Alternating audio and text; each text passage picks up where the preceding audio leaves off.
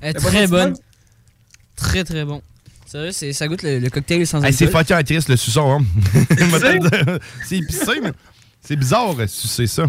C'est épicé et sucré ou juste épicé? C'est quoi le. C'est les deux, man. Ah ouais? Je sais pas, euh, je, sais pas comment d- décrire. La poudre est. euh, La poudre est bizarre. Ouais. Euh, euh, oui, C'est un beau mélange avec les cocktails exotiques 7-Up. là. Hey, mais non, sérieusement, les deux ensemble fit super bien. Ah ouais? Yeah. T'es rendu là? Ah, man, tout. Hey, ça, c'est bon. Ça vient Chris, l'équilibrer. Ah ouais, c'est Ah, bon. ouais, sérieusement, ça, ça va ça- chercher ouais. ça. là. Ça restera pas c'est longtemps dans les spécial. tablettes, te le non. garantis, ça. Ça, Ça restera pas longtemps, évidemment. Il y en a un autre aussi à cerise, hein, puis euh, ça vaut la peine, Ouais. probablement, parce qu'au goût que ça a, sérieusement, c'est magique. Et là, il nous reste une dernière chose. Hey, le sous-son taquet, essaye-le, man, pour vrai. C'est 3,99, là, c'est c'est une belle découverte. C'est genre de si tu veux surprendre les gens, tes enfants. Surtout les enfants. Mais si t'aimes les taquis, pour vrai, ça goûte ça. Ça- Ça oui. goûte, euh, vraiment le taquis. Je sais pas le suçon que c'était, là, mais. C'est sucré, ça, c'est spécial. C'est ça, là. Ouais, C'est ça qui est Il y avait le côté sucré que t'avais avec le. Bah, nous, le- notre côté sucré, c'était le 7-Up. Et là, rapidement, on va finir avec ça, parce que c'est il y a beaucoup de skaters qui ont été reçus chez Snacktown. Ouais. De tous les sortes, de tous les grosseurs. Il y en a même sans des skaters coquilles. Il y en a. euh, ouais, c'est ça, hein, c'est des skaters Ah, là-dedans. des gros aussi, là. ouais, des gros. Des gros skaters. Non, des fucking Wow. gros. Bien Et ça, c'est alors la- à la pêche. Ah, là, hey, c'est Euh, là, j'ai deux, trois sortes, là. Je sais pas quel que t'as. euh, c'est le. le- Ben, euh, ici, ça serait. Christophe. Euh, c'est en mandarin. Mais il me semble que ça. Ouais, fruits de la passion, pêche, orange. euh, Skittles, ça vient d'un ancien jeu européen. Hein, d'où euh, se sont inspirés le bowling de ce jeu-là, le jeu du Skittles. Puis les bonbons se sont inspirés de ce Euh, jeu-là. C'est pas mal, Wow, comme le spécial, 7-Up, on dirait que c'est cocktail exotique. De, Skittles.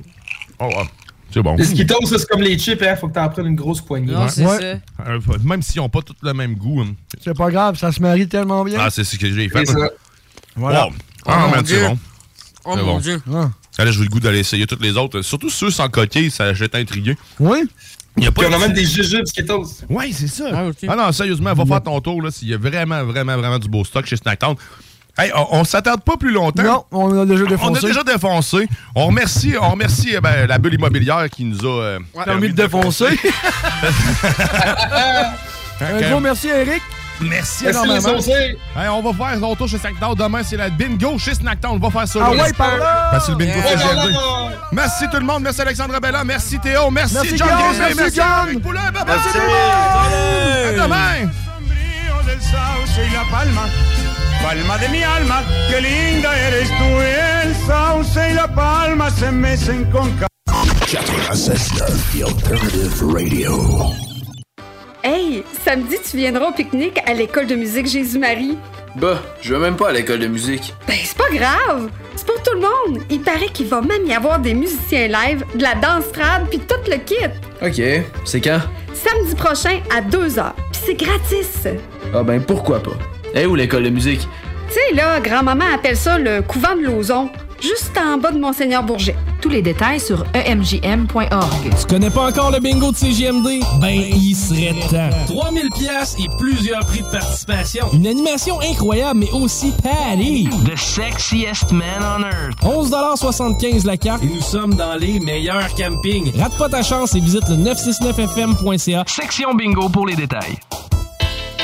Tout le monde sait que lorsqu'il est question de parler d'immobilier, ça peut devenir compliqué assez vite. Il y a beaucoup de questions, mais très peu de réponses satisfaisantes. C'est exactement pour ça que c'est toujours mieux de s'adresser à un expert ou encore d'écouter la bulle immobilière au 96.9 l'alternative radio avec votre animateur Jean-François Morin et son co-animateur Kevin Filion. À chaque semaine à l'émission, on reçoit des experts et on jase de divers sujets pour vous tenir bien informé sur tout ce qui touche l'univers de l'immobilier. La bulle immobilière, tous les samedis de 16 à 18 heures à CJMD 96.9, l'alternative radio.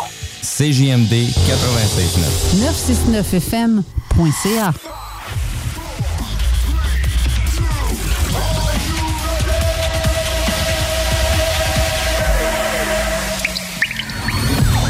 La bulle immobilière. La bulle avec Votre animateur, Jean-François Morin. Jeff, Jeff Morin, courtier Et immobilier. son co-animateur, Kevin Filion. À chaque semaine, on reçoit des experts sur tout ce qui touche l'immobilier. Et on jase. Des questions. Des réponses. Pour tout ce que vous devez savoir. Dans l'univers immobilier. La bulle immobilière.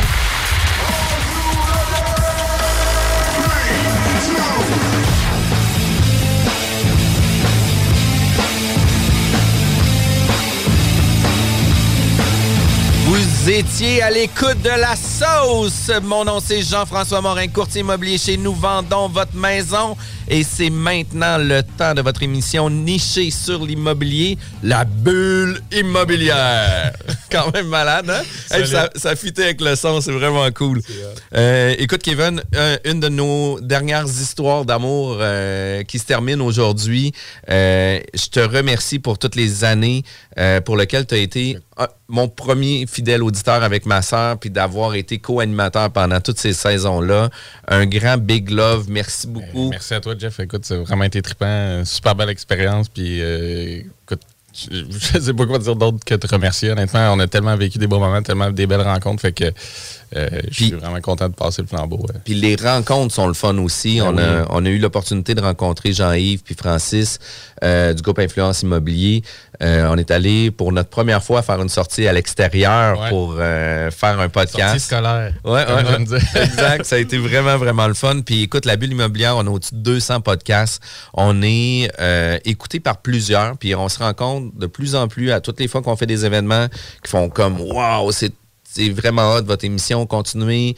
On a des gens qui nous écoutent sur le 2X, sur le 3X. Salut Alex, on le sait que c'est toi qui fais ça. Euh, mais pour vrai, là, on a que euh, des bombes comme invité. Puis aujourd'hui, on reçoit Geneviève Côté, euh, avocate en droit immobilier euh, pour Bouchard Avocat. Bonjour Geneviève, comment ça va? Ben, ça va bien, et toi? Ça va super bien. Écoute, merci de te prêter au jeu avec nous, euh, puis de venir parler euh, de droit immobilier. Puis tu sais, on a parlé de garantie légale, puis à un moment donné, ça devient un peu tannant. Tu sais, ah ben tu sais, euh, la garantie légale de qualité, puis là, sans risque au péril de- des acheteurs, puis de quelle façon qu'on va travailler avec tout ça. Puis qu'est-ce que j'aimais, c'est en pré-entrevue, on en parlait, puis on a comme fait, ah ben tu sais, on a déjà parlé, puis juste hors d'onde, ben, on a sorti trois, quatre subtilité qui a fait en sorte que euh, on veut en savoir plus puis d'être pointu sur ces éléments-là parce que c'est vraiment important. Euh, mais avant toute chose, j'aimerais que tu nous parles de ton parcours euh, de bouchard avocat. C'est quoi l'histoire? Est-ce que tu étudies ici à Laval? Oui, j'ai étudié à l'Université Laval. J'ai fait mon bac en quatre ans. Pourquoi je suis devenue avocate? En fait, c'est hyper simple. J'ai eu la piqûre très jeune. Euh, ma tante était adjointe juridique depuis euh, maintes et maintes années dans un quand même gros cabinet là, qui, est maintenant, euh, qui a maintenant fusionné avec un autre. Elle m'a amené travailler avec elle quand j'étais je, je devais avoir à peu près là, 10 ans.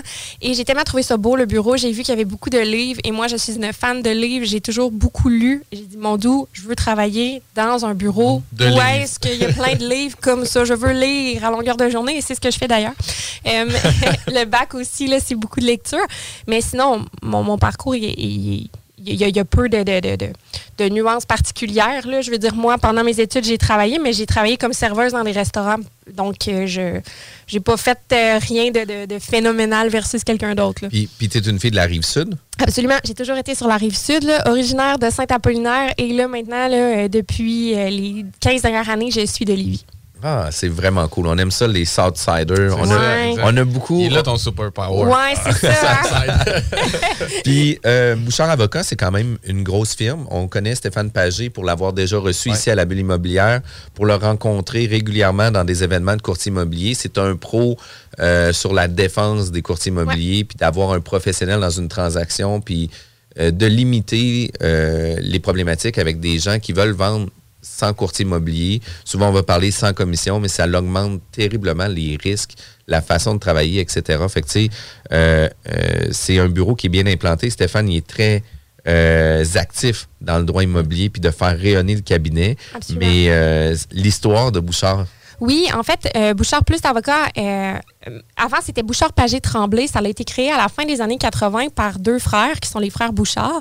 Et euh, ça, ça a grossi d'année en année et le, le- le changement de dénomination sociale a eu lieu en 2019.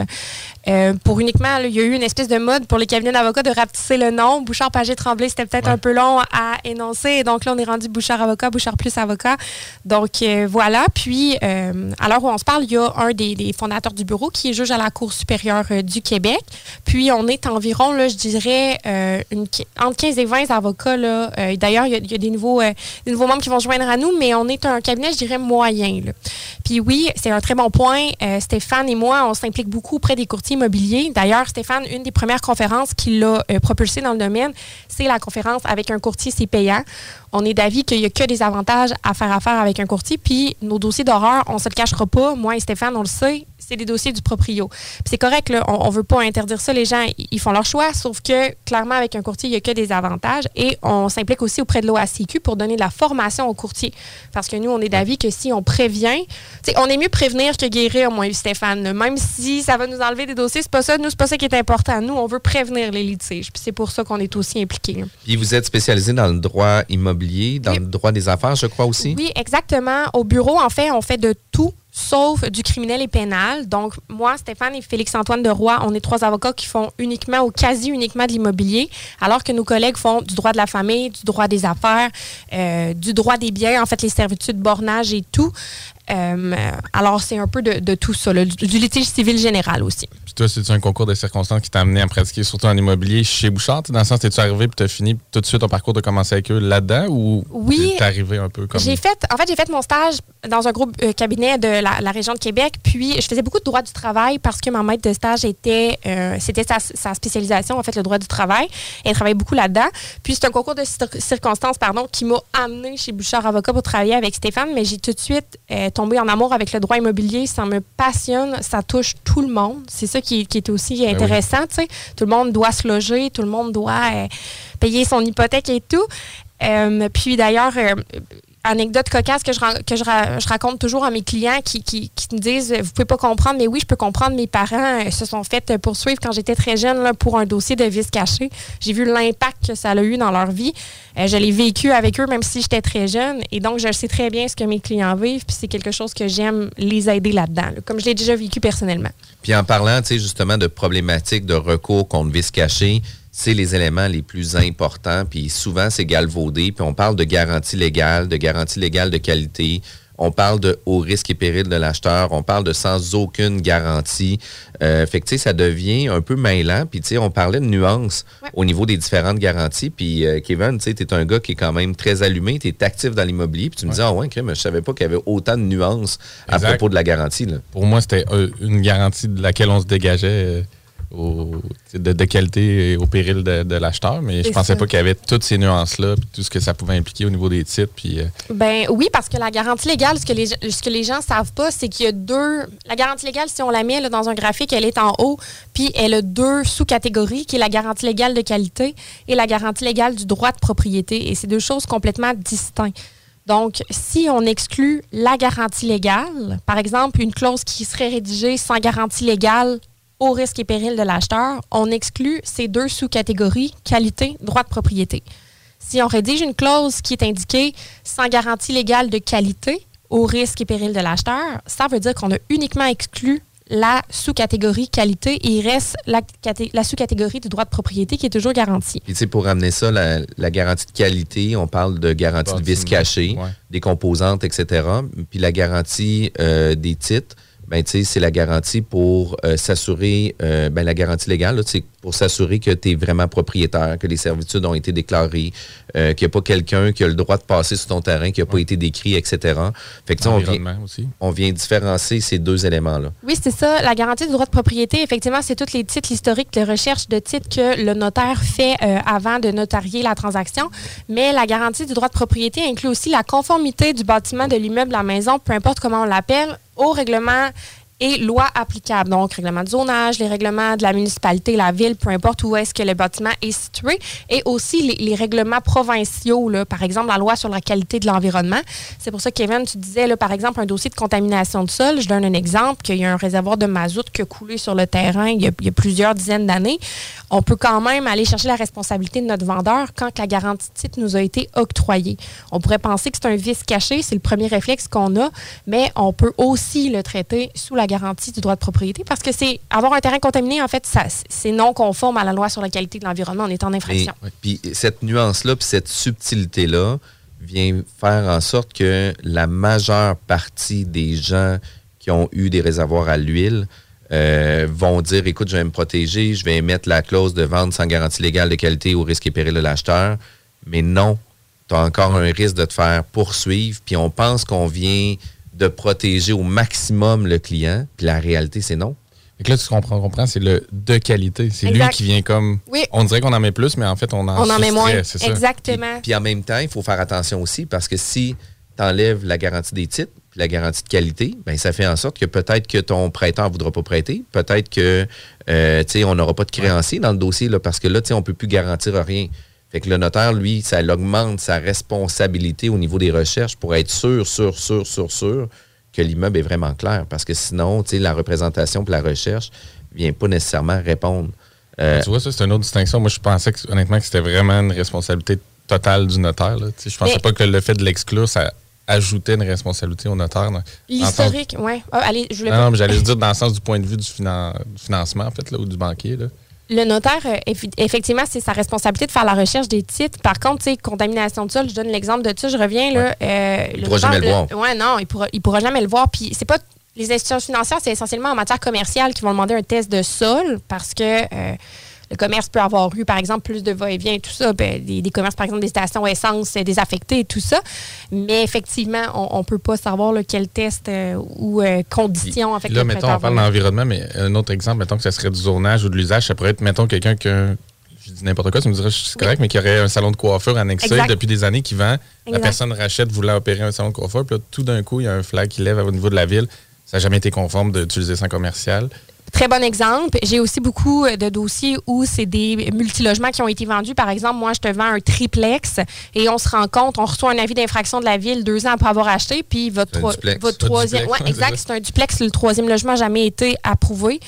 Quoique, Euh, quoique euh, taxé en triplex oui, depuis. oui, ça, c'est plate. ça. Oui, Mais, mais c'est ouais, c'est ça. ça. Puis là, c'est le moment où ce qu'on dit que la main droite ne parle pas à la main gauche à la municipalité. effect- C'est ça, c'est ça qui est moche. tu sais, Mais oui, les utilisations, les commerces, c'est tout ça. Puis euh, les, les, les plex, en fait, c'est l'exemple parfait. Là. Puis euh, on parle aussi de succession parce que tu sais des fois on va penser qu'on va retirer euh, la garantie sur une propriété puis là tu sais on va dire ben écoute comme on a retiré la garantie on est clair de nœud Euh, sauf qu'on la succession peut être garante de l'immeuble qui a été vendu même si la personne était vivante. Je, donne- je donne un exemple. On a une population vieillissante euh, de plus en plus. Euh, on a des bébés boomers qui s'en vont en location, etc., vont vendre leur propriété.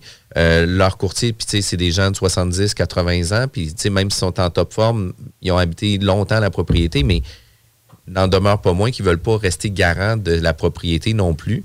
Fait que là, souvent, ils vont vendre la propriété avec garantie. Une des personnes meurt.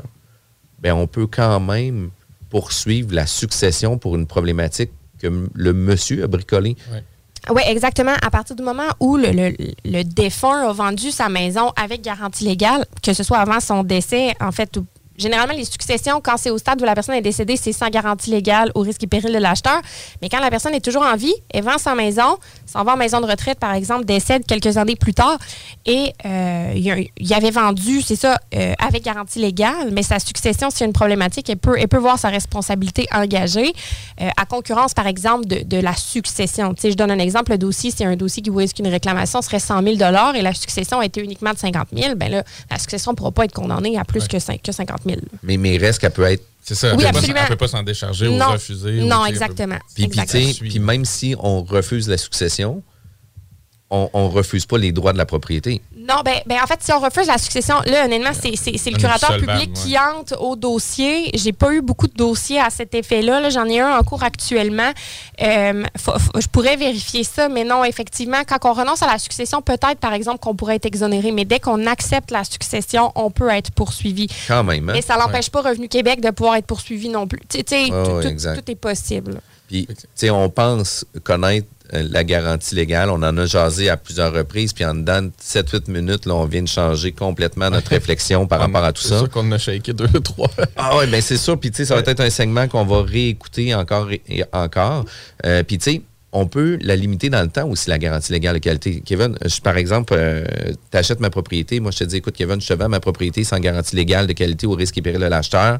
Euh, J'ai vraiment aucun problème avec mes titres. Le certificat est conforme. C'est une propriété qui est de 2016. tu sais, Il n'y a pas de problématique sur ma propriété. Puis, euh, moi, je décide de te vendre ma propriété sans garantie légale de qualité parce que j'ai un problème de santé pour X raisons, qui fait en sorte que je ne veux pas nécessairement que tu puisses avoir un recours contre moi. Comme ça fait seulement un an que je suis propriétaire, ben, je ne veux pas être garant non plus de la personne avant moi qui était propriétaire. Fait que moi, qu'est-ce que je peux faire? C'est que je peux venir limiter dans le temps la garantie. C'est-à-dire, Kevin, je te vends. euh, par contre, ça va être sans garantie légale de qualité au risque et péril de l'acheteur pour la durée que moi, je vais l'avoir habité. Ce qui va faire en sorte que je ne vais pas limiter tes droits à pouvoir venir poursuivre le propriétaire antérieur, si lui avait fait des rénovations ou fini le sous-sol d'une façon incorrecte, ça va être sa responsabilité à lui. Fait que dans un cas comme ça, moi, qu'est-ce que je viens faire? C'est que je viens bumper Ouais. euh, par-dessus moi la responsabilité à quelqu'un d'autre. Sauf que la Sauf pe- le- que- le- c'est toujours un mais. mais c'est ça, mais la personne en arrière, tu sais, à place d'avoir deux propriétaires successeurs, tu sais, on est rendu trois dans la problématique, on peut splitter les frais, etc. Ben, il y en a un qui a fait une bulle par-dessus, puis ça fait en sorte qu'il ne fera pas partie de la résolution de problème. Là. Non, c'est ça. Ben, en ce pro- la personne euh, qui, qui, elle, avait vendu la- la- avec garantie légale, mais donc son acheteur, lui, a vendu 100, elle se ramasse la première au bat, comme au baseball. Tu sais, Puis là, c'est- à elle qui incombe la responsabilité. Moi, mon, mon seul bémol, effectivement, c'est possible. Quand que les parties comprennent bien ça, tout est clair, il n'y en a pas de problème. Mais c'est quand il y a une ambiguïté, puis peut-être que aussi l'ancien propriétaire pourrait invoquer la renonciation de l'acheteur à son égard, de dire écoute, de renoncer à la succession légale à l'égard de mon acheteur à moi, ce qui fait en sorte que ça s'applique à moi aussi. Parce que moi, tu m'as enlevé des droits alors que tu m'en. Tu Je te l'ai pas autorisé ou tu m'en as pas parlé. Fait que oui, c'est une solution, mais c'est pas une solution nécessairement facile non plus. Il y Ah, a ça- plusieurs éléments qui peuvent être invoqués. Ce, ce que tu dis, c'est que, mettons, techniquement, ça doit jamais se faire, mais il faudrait que le, le vendeur en question, mettons, toi, dans l'exemple, tu annonces à ton propre vendeur que tu es en train de te dégager à l'autre. Donc là, il est en connaissance de cause. Ben, idéalement, mais. s'il y a un recours, Mais la réalité- mais La réalité est on pas sait, là. Ça arrive Non, pas, là, on, est, on dans le, le théorique, Non, mais disons. Mais parce que, tu sais, si, si on fait ça, là, on bump, là, on s'en va à l'autre d'avant. Euh, Moi, je peux, je peux vous en sortir de là, là, à peu près une quinzaine d'argumentations que je pourrais dire, ben, la quittance s'applique à moi aussi, euh, j'ai pas de lien de droit avec toi, comment ça tu me poursuis? Tu sais, oui, c'est possible, mais c'est plus complexe. C'est- C'est pas autant direct que notre vendeur. C'est pas nécessairement pertinent de montrer cette clause-là, de Ouais. le présenter comme ça. Ou, tu sais, Tout dépendamment du contexte, tout dépendamment de la situation, parce que tu sais, euh, c'est toujours ça dépend. là. Mais euh, oui, ça va s'appliquer euh, exactement à des situations très précises aussi par rapport à ça. Puis, puis tu sais, euh, c'est galvaudé un peu ces temps-ci. Euh, Il y a des gens qui disent, ben non, tu sais, on devrait faire un bump pour s'assurer que l'acheteur va, oui, acheter sans garantie légale de qualité, mais va euh, avoir quand même des recours contre les propriétaires antérieurs, mais il y a aussi une qualité de temps. Tu sais, moi, par exemple, Kevin, même maison, même projet, même affaire, je te dis, écoute, Kevin, moi, je te vends ma propriété avec garantie légale pour les deux prochaines années. Puis dans deux ans, tu sais, au 1er janvier 2024, ben, qu'est-ce qui arrive? Ça va être vendu sans garantie légale de qualité au risque et péril de l'acheteur. Fait que si Ok, tu as des recours. dater. Si tu as un recours à faire, tu peux le faire dans les deux prochaines années parce qu'au 1er janvier, là, c'est bon, mon ami, tu n'auras aucun recours avec nous. Puis, tu sais, avec ça s'ajoutent des systèmes de protection. Chez Remax, il y en avait eu un à l'époque qui était intégrité, il y avait un rapport, etc. Euh, C'était plus un service de médiation, mais tu sais, on était capable de venir jouer dans le temps à quel moment que le rapport était conforme, à quel moment que ça s'appliquait, etc. Fait que les garanties, on peut les fixer dans le temps aussi sur on t'en donne une pour une durée limitée. Tu l'offres-tu prolongé? Non, il n'y a pas. y a- ouais, Garantie c'est pas prolongée sur la maison. Ouais. Mais oui, on peut, on peut limiter dans le temps. Moi, ce que j'aime dire à mes clients, là, quand on s'entend avec la partie adverse, là, tout est possible. À, à moi, les choses illégales, on peut, on peut pas bypasser ça, là, mais, mais tout ce qui est légal de faire, on peut le faire. Donc, dire je t'octroie une garantie légale, par exemple, pour X nombre d'années, c'est possible de le faire. Parce que, en, en théorie, la garantie légale, elle n'a pas de limite dans le temps. Donc, il y a des gens qui se font poursuivre pour une maison qu'ils ont eue il y a Ouais. 20 ans. là. Ça, c'est pénible. là. Mais ma- malheureusement, si c'est un vice de construction, ben, il faut retourner à l'époque de sa construction. Fait que si ça fait 30 ans, mais ça fait 30 ans. Là. Mais, mais justement, on retourne au vice de construction. Il y a un constructeur qui le construit, le constructeur n'est plus en affaires. Euh, le recours revient au premier propriétaire. là. Exactement, ça s'arrête au premier propriétaire. Même chose quand quelqu'un fait faillite. euh, Ça brise la chaîne. ça s'arrête là. Si le premier propriétaire ou l'entrepreneur qui a construit a fait faillite, ça s'arrête à, à- à l'acquéreur Ben, subséquent. ça s'arrête justement ou ça bump? Mettons quelqu'un fait faillite dans la séquence qu'on Ben, ça bump à l'autre ou les autres en arrière sont toutes clairées? la- On peut bumper, mais Ok. c'est- c'est pas. Sais, je veux juste pas que les gens pensent que c'est facile de bumper Mais nécessairement. c'est ça, exa- exactement. Mais ça arrive souvent, en fait, qu'on remonte, euh, on fait l'historique des titres. là. La maison a été construite, par exemple, dans les années 1970 et euh, on se rend compte que l'entrepreneur est plus en affaires, complètement une coquille vide. là. Ben, Ah Ça vient pas mal de s'arrêter là. Puis, on avait discuté là, avant la rencontre d'aujourd'hui de, de la levée du voile corporatif tu sais, pour aller chercher l'actionnaire de la compagnie de construction personnellement. C'est une lourde tâche. Le fardeau de preuve est, est assez, euh, est assez difficile. Donc, si la compagnie est plus en affaires, là, euh, Parce on qu'on comprend que pour lever, le lever du voile corporatif, il faut prouver qu'il y avait vraiment comme une mauvaise intention. Ben, c'est ex- pas juste une pratique euh, qui n'est plus conforme maintenant, Non, non. qui a été appliquée. si bien fait Exactement. là, C'est c'est vraiment lourd comme fardeau de preuve. Ouais. Quand même. Écoute, on a juste. euh, pour vrai, là, je suis vraiment content d'avoir parti de la garan- d'avoir parlé de la garantie légale de qualité parce que à toutes les fois, on dit, prendre oui, des notes pas mal. là. Oui, oui, tu sais, on a parlé, on a fait ci, on a fait ça, mais tu sais, la réalité, c'est que c'est tellement, il y a tellement de subtilité, Ouais. il y a tellement de nuances, puis ça fait en sorte que euh, les gens sont mal informés aussi, puis ça part Ouais. par les courtiers immobiliers aussi sont mal informés, là, parce que quand on va parler des garanties puis des différentes nuances, Ben, c'est euh, vous les conseillers, comme tu disais au début, vous donnez des formations. C'est ce qui fait ça. que ultimement les dossiers qui finissent en litige chez vous, c'est souvent pas par des courtiers, mais c'est Non, parce ça- que, non, exact. parce que tu sais, je veux dire, il y a une formation à faire. là. C'est pas, Ouais. pas né en sachant tout ça. là. non, non, non, puis on en apprend encore Ben oui. et à tous les jours. là. Non, c'est ça. Puis il y, a y une nuance aussi que je veux apporter aujourd'hui. là. Quand on vend sans garantie légale, au risque et péril de l'acheteur, là, on n'octroie aucune garantie. faut pas penser que parce qu'on a caché quelque chose qu'on savait, on est libéré. Je l'ai entendu cette semaine, des gens, euh, mes clients ont dénoncé une situation à ses vendeurs, puis elle a dit T'avais juste à pas acheter sans garantie légale. Non, non, mais excuse-moi, mais ça, si tu l'as volontairement caché. Ça s'appelle du dol. Exactement. Là, peu importe. C'est pas le même recours. Non, exactement. C'est un recours en dol. Et donc, la responsabilité peut être euh, recherchée, en fait. C'est ça, exact. Donc, la madame, elle sera malheureusement pas libérée. Je trouve ça vraiment moche parce que c'est quasiment une admission qu'elle le savait. Ceci dit, il faut, Ouais. pas, faut pas non plus penser que la garantie légale, on peut se cacher de n'importe quoi. là. On est toujours mieux d'être hyper transparent dans tout. Ouais. C'est- Faut, avoir, faut avoir fait ses devoirs D'où- correctement Oui. pour Exact. qu'elle soit applicable.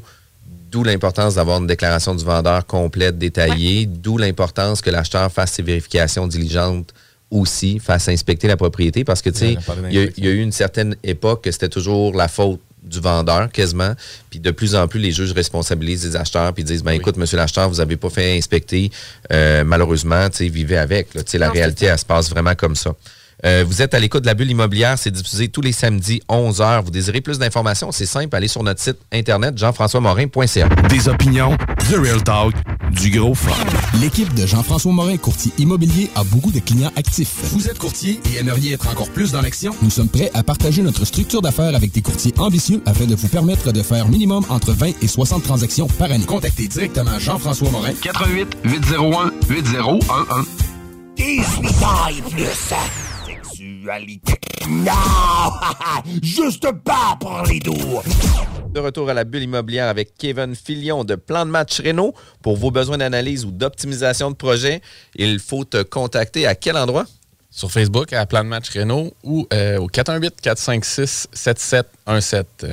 On a parlé des garanties légales, des garanties légales de qualité, sans garantie, avec les garanties, au risque et péril des acheteurs. Pour vrai, là, c'est vraiment... Quand on connaît pas ça, c'est un beau bordel. Fait que ça vaut la peine de réécouter le premier segment, de réécouter le premier segment, mais encore plus, si jamais c'est pas clair, Stéphane Pagé puis Geneviève Côté donnent de la formation justement pour mieux expliquer euh, la garantie légale parce que c'est quand même un gros morceau Ouais. dans l'immobilier. Chaque situation est unique aussi. Définitivement. Puis chaque contexte est unique aussi. Là. Fait que ça, c'est quand même euh, important de, de bien connaître les nuances de la garantie.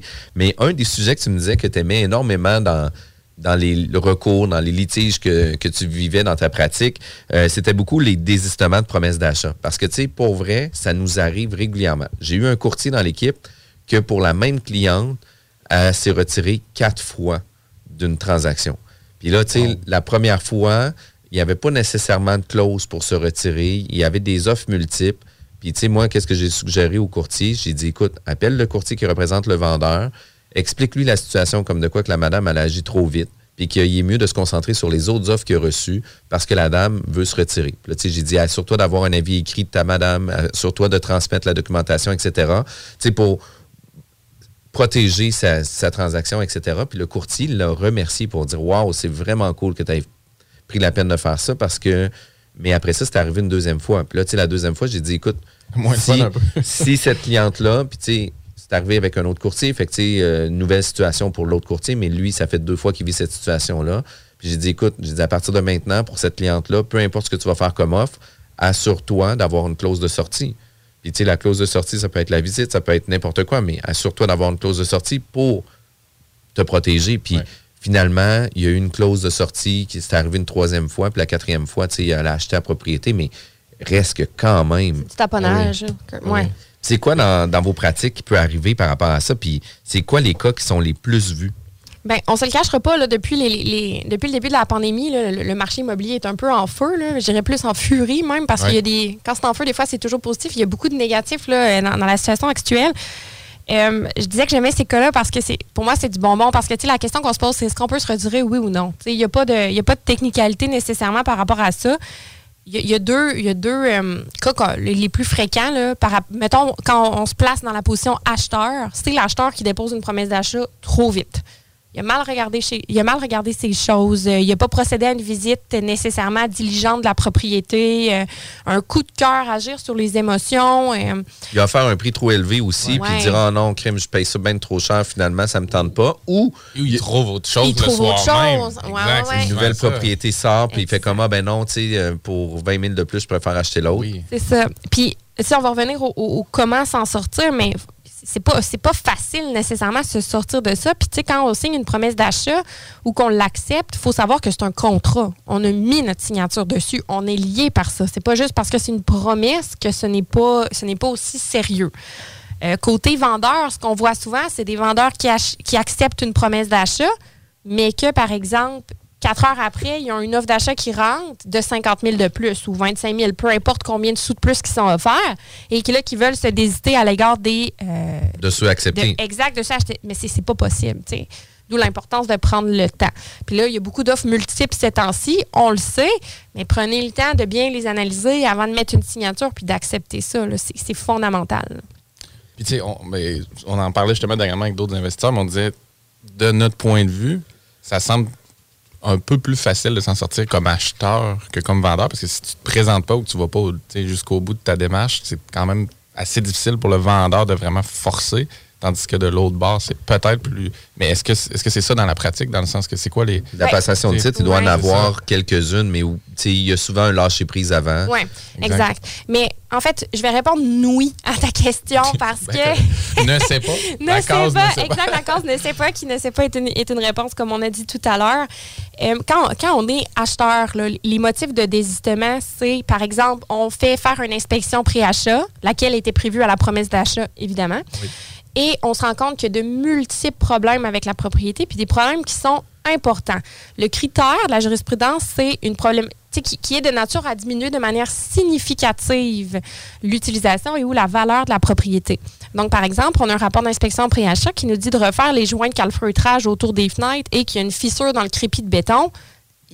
Plus difficile, ça ne veut pas nécessairement dire qu'on peut se retirer. Euh, c'est pour ça qu'avant de faire une promesse d'achat, aussi les éléments visibles. Je donne un exemple, je l'ai vu souvent depuis la dernière année, disons, euh, des gens qui visitent rapidement, font une promesse d'achat et euh, pas conditionnelle à l'inspection, première erreur, mais deuxième erreur, c'est des éléments, comment je pourrais dire ça, hein? J'allais dire obvious, là, le mot anglais, mais Évident, évident là, que, que, c'était visible yeux, et tout. Mais on ne peut pas non plus se désiter par cet élément-là. Je veux dire, on avait juste à regarder. C'était vu. Tu sais, puis là, on- par exemple, on va donner l'exemple de la toiture, puis la toiture a été vue, sauf que ça. il y a des arguments qui peuvent être donnés aussi en conséquence. Tu sais, je te donne un exemple. Je vois la toiture est assez usée. Moi, dans ma tête, je me dis, elle est bonne encore pour 5 ans. On fait inspecter la propriété. L'inspecteur dit, non, non, non, non, c'est maintenant qu'il faut que tu la changes. Fait que l'information vient changer. Oui, je l'avais vu. Par contre, l'expert vient confirmer une information qui, pour moi, est erronée sur ma perception que j'avais initialement.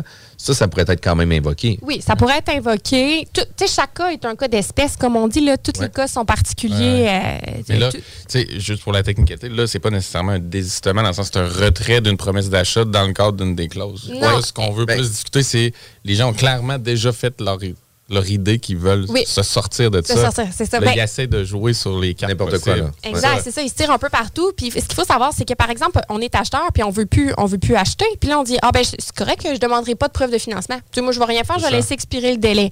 Mais premièrement, on peut avoir une mise en demeure du vendeur qui nous exige de faire les vérifications auprès de notre prêteur hypothécaire. Puis c'est, je veux dire, quand on est de mauvaise foi, on pourra pas invoquer ça. Ah, j'ai, moi, j'ai attendu, j'ai rien fait, puis les délais sont tous expirés, fait que moi, je me retire. C'est pas comme ça que ça marche. Il faut qu'on soit de bonne foi, là.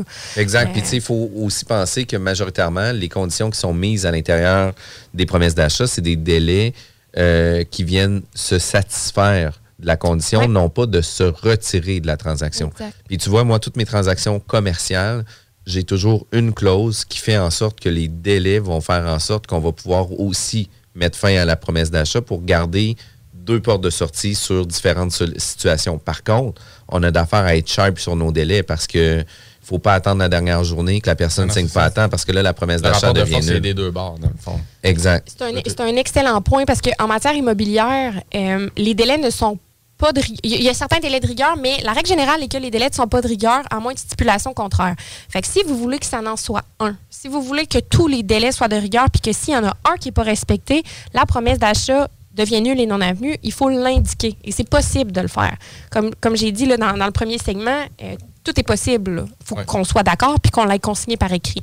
Puis du point de vue du vendeur qui sent que son acheteur, clairement, essaie d'aller à la sauvette, de, Oui. sauver, de se désister, c'est quoi ses options? C'est quoi qu'il peut faire? On en parlait un petit peu en France. Est-ce qu'il peut continuer sa démarche? Doit-tu être stand-by de voir tout Ben- l'autre expirer son délai puis étirer la sauce? euh, C'est ça. Il y, a, il y a deux options. Tu sais, si par exemple, on fait face, en- on est en présence d'un vendeur qui a des offres multiples, puis que là, il dit, ben là, gars, moi, lui, cet acheteur-là, il est en train de me niaiser, puis j'aurais d'autres offres que je peux perdre si jamais je les accepte pas. Ce qu'on peut faire, c'est transmettre une mise en demeure à l'acheteur. Le, premier, disons qu'on a accepté, et lui dire écoute, si tu euh, ne lèves pas tes conditions ou si tu ne les remplis pas d'ici le ou au plus tard le, la présente deviendra nulle et non avenue. Donc, on met un délai de rigueur. Et euh, selon. Puis, le délai peut être court, là, de, de manière à ce qu'ils ne perdent pas les autres offres. Et si on n'a pas de nouvelles de, euh, de l'acheteur, ben parfait, on donne le feu vert au vendeur pour, pour accepter une autre promesse d'achat sans désister. Par contre, ça arrive. Oui, Mais, mais ça, c'est quand même un point super important. Fait que, tu sais, on reçoit plusieurs offres, puis tu sais, nous, on le fait à, à plusieurs reprises. Puis ça ne veut pas dire que la meilleure offre est la meilleure offre. Non. Parce que dans le fond, souvent, nous, qu'est-ce qu'on va faire? C'est qu'on va prendre la deuxième offre, puis on va le challenger à un prix supérieur. Sauf que là, c'est important dans un cas comme ça. Par exemple, euh, on a jusqu'à midi aujourd'hui, 11 heures, euh, je vais inscrire dans ma contre-proposition, écoute, on te fait tel prix, telle chose, mais dans ma contre-proposition, je vais marquer le délai d'acceptation est un délai de rigueur qui fait en sorte que si tu m'avises pas, ben moi, je passe à l'autre offre. Mais est-ce que le délai de rigueur pourrait faire en sorte que, par exemple, il signe à 11h58, mais il m'avise à midi 2, puis moi, je suis déjà engagé avec l'autre? Oui, ça, ça c'est difficile là, parce que j'en ai eu des dossiers où est-ce que ça a signé la minute avant que ça l'expire. Là.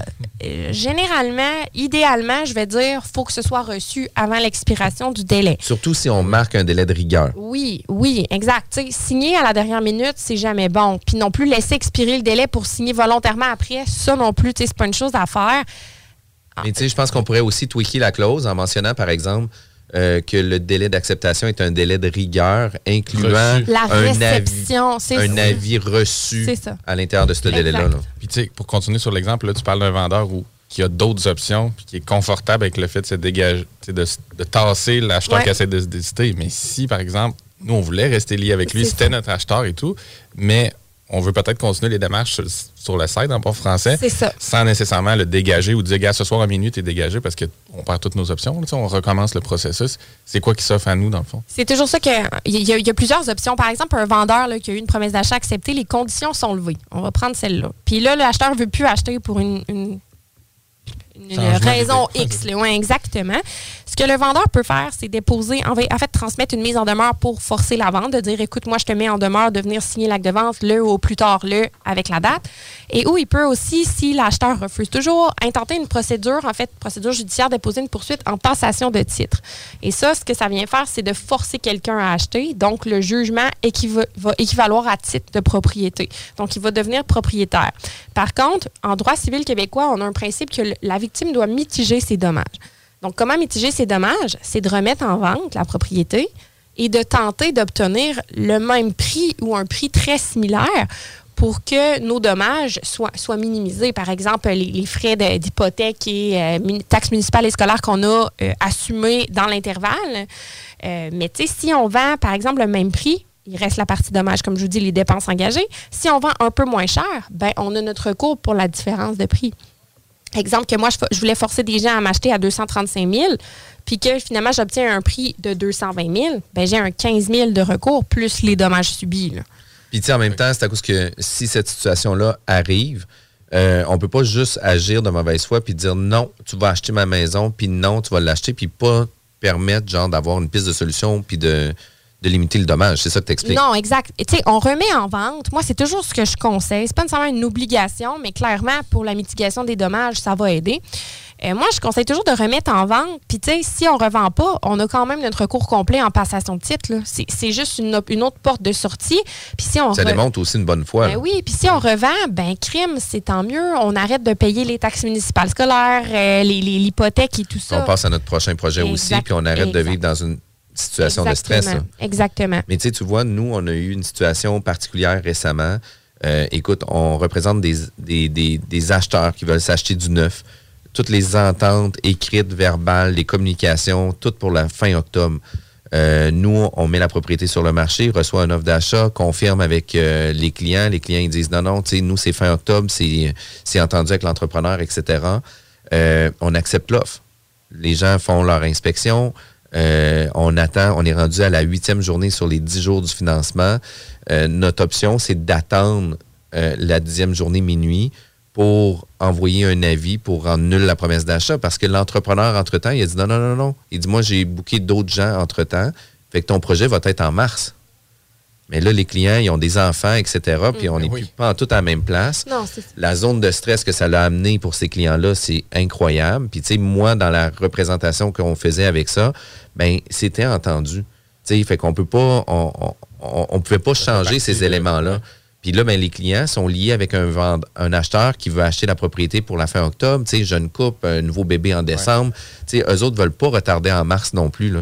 Puis là, ben, Là, c'est- la chaîne, tu sais, c'est comme ben, la puis de quelle façon qu'on amène à trouver des solutions par rapport à ça. Le, tu sais, euh, on veut pas vendre deux fois la propriété, on veut pas nuire aux acheteurs non plus. Tu sais, Il y a comme le contexte d'offres multiples où ce qu'on avait une très belle offre aussi. Euh, tu sais, Il y a bien des affaires qui viennent en ligne de compte. Puis finalement, ben, tu sais, on a euh, travaillé un peu plus fort avec l'entrepreneur, puis on a maintenu euh, la date, mais pour vrai, là, c'était une zone de stress incroyable. Oui, autant les acheteurs que les vendeurs, là, parce que les acheteurs avaient peur que ça fonctionne pas. Ben oui, c'est stressant du côté acheteur, parce que là, là on a parlé peut-être plus comme justement si l'acheteur veut Oui. se désister, le désistement au niveau de l'acheteur, mais quand le désistement se passe au niveau du vendeur qui essaie d'avoir le 30 000 de plus, puis que toi, tu es acheteur, puis tu es dans le processus, tu avances, mais tu le sens bien qu'il essaie de, de te tasser ou d'en prendre un autre. Peux peut-être nous dire un peu ce que Oui. ça peut impliquer, parce que c'est quand même surprenant, là, ce Oui, qu'on oui, avait ab- discuté en Ben, sais, dans ce, contexte-là, par exemple, ça, ça aurait pu arriver. Exact, puis les gens étaient de super bonne foi, puis on, on était tout le monde en mode solution, mais il aurait pu dire non, moi, je ne sors pas de chez nous le 28 octobre. C'est ça. C'est ça, c'est ça. Ben, en fait, euh, c'est aussi pénible pour les, pour les acheteurs. Là. Sinon, c'est de l'incertitude. Là, ça, ça, les met, ça met les gens dans des positions épouvantables, qu'on ne sait pas où est-ce qu'on va habiter. Puis, tu sais, le logement, c'est un, un élément important de notre vie. Là. Sincèrement, on a Ouais. nos besoins essentiels. Là, puis se loger. Ben, non, puis, mais, aussi, c'est parce que quand on est acheteur, on est presque toujours vendeur. Oui, Tu sais, je veux dire, on est- ben, oui, Dans effectivement. le sens qu'on est en train de jouer deux, sur deux ça, tableaux. C'est ça. Ce qu'on peut faire, là, mettons qu'on fait face à un vendeur hyper de mauvaise foi, puis qu'on le sait que si on n'agit pas ici maintenant, il va mettre, il, il va revendre à quelqu'un d'autre. Ouais. On peut déposer un, un recours en injonction. Ça, c'est des recours qui sont attendus rapidement par la cour. C'est des recours entre guillemets d'urgence et les seuls, les seuls motifs pour lesquels on peut demander ça, c'est pour forcer quelqu'un à faire ou à ne pas faire quelque chose. Donc, on va demander une injonction pour le juge. Oui, vas-y. Mais j'allais dire, est-ce qu'on doit avoir complété? Toutes nos, nos, nos clauses Ah, absolument, nos conditions? oui, oui, Faut faut que que si ça on soit final, si Faut que on sent qu'il essaie de nous tasser, tu sais, parce qu'on l'a oui. dit souvent, c'est le soir même qu'il reçoit une offre Oui, de 40 c'est 000 de plus. Fait que si déjà le lendemain, première visite des lieux, tu sens que hey, j'ai une deuxième offre, euh, probablement que ça ne fonctionnera pas, est-ce qu'il faut que tu te rendes au bout de tes conditions d'inspection et tout avant de pouvoir avoir droit à ce, Faut- ce recours-là? Oui, il faut, faut se rendre au bout de nos conditions et où il faut que les délais ne soient pas expirés. Tu sais, par exemple, qu'il il reste un délai de trois jours pour obtenir mon financement, ça, ça fonctionne aussi, tu sais. Mais si on n'a pas de financement, on peut pas, on peut pas Ouais, non c'est plus ça. Il faire faut que les conditions soient pleinement satisfaites puis que ça. la promesse d'achat soit finale. là. Tu sais, Dans le fond, là, c'est scellé. Il nous restait à passer chez le notaire, puis là, ça commence à chirer. Là. Conditions Comprends. pleinement satisfaites ou délai non expiré. La promesse d'achat est toujours en vigueur, elle tient toujours. Donc, ça va être de demander à la Cour d'empêcher le vendeur de vendre sa maison dans l'intervalle. Parce que, en tant qu'acheteur, on peut aussi intenter un recours en passation de titre, donc pour forcer les vendeurs à nous vendre. Mais dans l'intervalle, il n'y aura pas le droit de vendre. Fait que ça, ça, c'est la bonne nouvelle.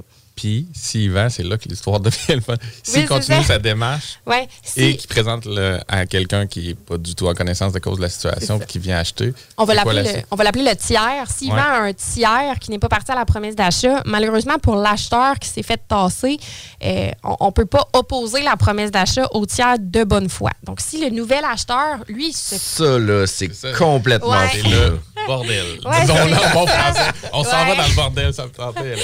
oui, c'est ça, je voyais ton visage qui était super Ouais, excité ça. par rapport à ça. C'est parce que c'est pas moi qui suis excité, parce que ça Non, doit vraiment ça. pas être le fun quand t'es là. Non, là. vraiment pas. Euh, c'est ça. Donc, le tiers de bonne foi peut pas se faire impo- peut pas se faire euh, invoquer à un acte pour lequel il n'était pas parti. Tu sais, si le nouvel acheteur, il se doutait de rien, lui, ses conditions sont levées, la promesse d'achat est faite, puis tout, tout- tout est conforme, il ne pourra pas se faire dire après, excuse-moi, je reprends la maison parce que moi, j'étais supposé acheter avant toi. Ça, ça mettrait les gens dans une position d'instabilité. Les titres de propriété, c'est quand même quelque chose qui est important. Donc, une fois que l'acte de vente est signé, tout ça, tu sais, on ne Ouais, pas. mais il y a quand même, il y a le quand, notaire, il y a quand même un notaire qui vient faire un- une, une situation tampon aussi, là, parce que tu sais, quand il va faire l'acte de vente avec le tiers, il va dire au vendeur dans ses déclarations du vendeur comme de quoi qu'il n'a pas vendu sa propriété à quelqu'un d'autre. Ça, ça, c'est sûr, sauf que lui, il peut répondre non. La- je n'ai pas la clause devant moi à, à l'heure où on se parle, mais la- si la clause, c'est est-ce que tu as vendu ta maison à quelqu'un d'autre, lui, il peut dire non. Il a juste signé une promesse d'achat. Il n'y a pas d'acte de vente qui était signé. Mais si notre acheteur Ouais, mais- initial a fait son recours en injonction, là, il y a comme un Ah gel. oui, oui. Mettons, on fait toutes Ouais. les situations, on fait le tour, mais y s'il y a une injonction en ce Ouais. moment qui plane, il y a comme un gel qui fait que la- l'acheteur tiers dans la situation, son notaire devrait constater que, oups, et, tu sais, il y a- y, un flag ici, il y a quelque chose qui se passe. Là, il pourrait pas y vendre. Non, c'est ça. Sauf que, tu sais, moi, je me mets dans la position d'un notaire où est-ce qu'on a un vendeur qui est clairement de mauvaise foi là, pour avoir vendu un tiers, puis qui dit non, il n'y a personne, j'ai signé aucun autre document, non, j'ai pas signé d'acte de vente, puis non, il n'y a pas de recours contre moi. Je ne fais pas de responsabilité professionnelle, mais il faudrait voir si c'est dans les obligations du notaire d'aller faire une recherche à savoir s'il y a un litige en cours par rapport à cette propriété-là. C'est un peu poussé. C'est pas, le- pas le. T'ouvres le registre foncier, puis comme ça non, flash pas du rouge, tout. là. Ben non, exactement. À moins qu'on fasse. Il faudrait qu'on publie. Oui, si on publie quelque chose au registre foncier, mais c'est pas parce qu'on fait un recours en injonction que nécessairement on, on publie un avis. On peut le faire super rapidement, oui, auquel cas la notaire va pouvoir le voir. C'est sûr que c'est l'option la plus sécuritaire. là. Parce que tu disais que l'injonction, c'est Oui. une démarche Oui. de plusieurs semaines en Oui. quelques jours, parce que je veux dire, souvent, C'est ça, ça, ça exact. se passe, puis on n'a pas le temps. Là. Non, c'est ça. Fait que ça, ça se passe super vite. Fait que oui, l'idéal, mention au registre foncier, injonction, mais si on n'a pas le temps, ça se peut que ce soit juste l'injonction. Auquel cas, la notaire, je sais pas si on peut, on peut lui reprocher ça tant Non, que je ça. comprends. OK. Ça veut dire que le premier acheteur qui est en train de se faire vraiment passer la Ouais. maison sous le nez, puis le nouveau l'a acheté, il se retrouve juste comme Ben, bec à l'eau, c'est. L'acheteur, non, mais le nouvel acheteur, par exemple, il y a un recours en dommages important. Là. Tout lui, ses frais de relocalisation, si ça- jamais il se trouve une maison qui est 20 000 de plus, c'est ce qu'il peut réclamer. Là. Il y a quand même, tu sais, c'est- moche, mais il y a quand même un recours Il a perdu en la maison, mais il garde Oui, ses, ses exact, recours un peu comme le vendeur. de J'ai eu, un, j'ai eu un dossier, là, ça me fait penser, la, la- la dame qui était supposée acheter avait, avait démissionné de son travail justement pour commencer à travailler plus près de la nouvelle maison. Et là, ils n'ont pas pu acheter la nouvelle maison, mais elle a eu une indemnité pour le salaire qu'elle a perdu, elle, parce qu'elle ne pouvait pas savoir là, que- que- qu'elle allait rester là puis qu'elle n'allait pas avoir la maison. Donc, le fait qu'elle n'avait pas de salaire, ben, ça, ça, c'est un- ça, ça fait partie des dommages qu'on peut réclamer. là. C'est quand même fou, hein? Puis, puis pour vrai, là, quand ça arrive, ces situations comme ça, là, euh, nous, à titre de courtier, là, c'est d'accompagner les clients à avoir des professionnels chez Ouais. Bouchard Avocat Plus ou Bouchard, Bouchard Plus Avocat, oui. Excuse-moi. Le plus, c'est nous, c'est parce qu'on on est plus. C'est Euh, ça, ouais, c'est- c'est ça. c'est vraiment cool. Ouais. Fait que, tu sais, aussitôt qu'il arrive une situation comme ça, notre rôle, c'est de vous accompagner, de vous suggérer de contacter les pros de l'immobilier, les pros en droit immobilier, puis de faire en sorte de vous faire bien accompagner. d'avoir parce- un bon contrat aussi, d'avoir une bonne promesse d'achat Ouais. toutes les clauses, ça aide. Puis c'est de l'éducation un peu qu'on fait aussi dans le sens que c'est pas une affaire sur Marketplace. là. Non, non, non, c'est ça.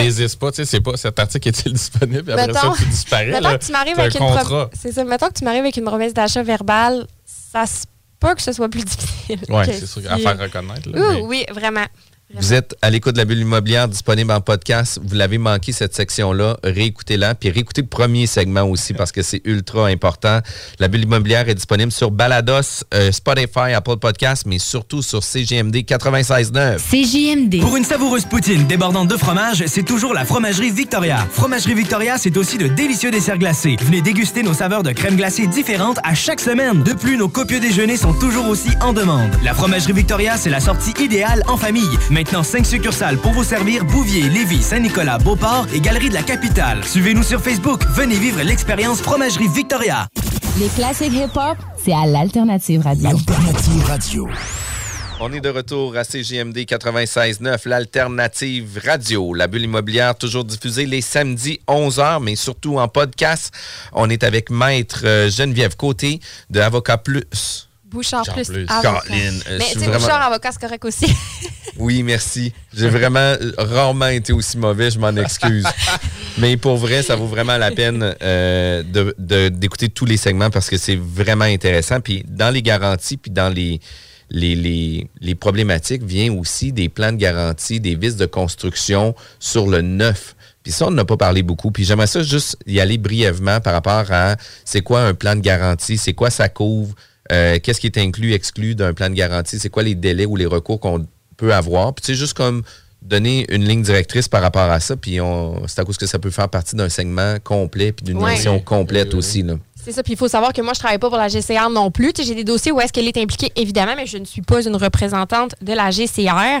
En fait, c'est quoi ça? C'est, euh, je crois que c'est depuis la fin des années 1900, euh, des années 90 que c'est obligatoire au Québec pour les bâtiments, les constructions neuves, d'octroyer une garantie. Et euh, la GCR, en fait, c'est l'organisme qui s'occupe de gérer tout ça. Je me suis pris des notes parce que j'ai fait euh, mes recherches pour bien pouvoir vous renseigner aujourd'hui. En résumé, la GCR, agit comme caution de l'entrepreneur. Donc, elle, elle va s'assurer que a un défaut, ce soit réparé par l'entrepreneur et s'il ne le fait pas, elle va, engager quelqu'un pour le faire. Donc, il y a trois délais en matière de GCR. Le délai d'un an pour les malfaçons non apparentes au moment de la réception de l'ouvrage. La GCR donne comme exemple, par exemple, euh, le plancher de bois qui craque ou euh, un appareil de plomberie, exemple, un robinet qui fonctionne mal.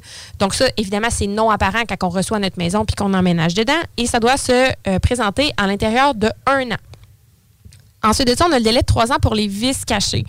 Euh, la nuance est difficile à faire là, entre malfaçon non apparente, vis cachés, mais en, matière de vis cachés, on peut peut-être penser à des choses qui sont peut-être un peu plus graves. Par exemple, un tuyau de plomberie qui fuit, qui coule à chaque année petit à petit, puis qu'on s'en rend compte après peut-être deux, trois ans. Euh, ben, on, a, on a trois ans, on n'a pas un an, on, a- on a trois ans justement pour faire une réclamation à la GCR. Et en terminant, on a le délai de cinq ans pour les vis de construction, de conception, de réalisation et les vis de sol.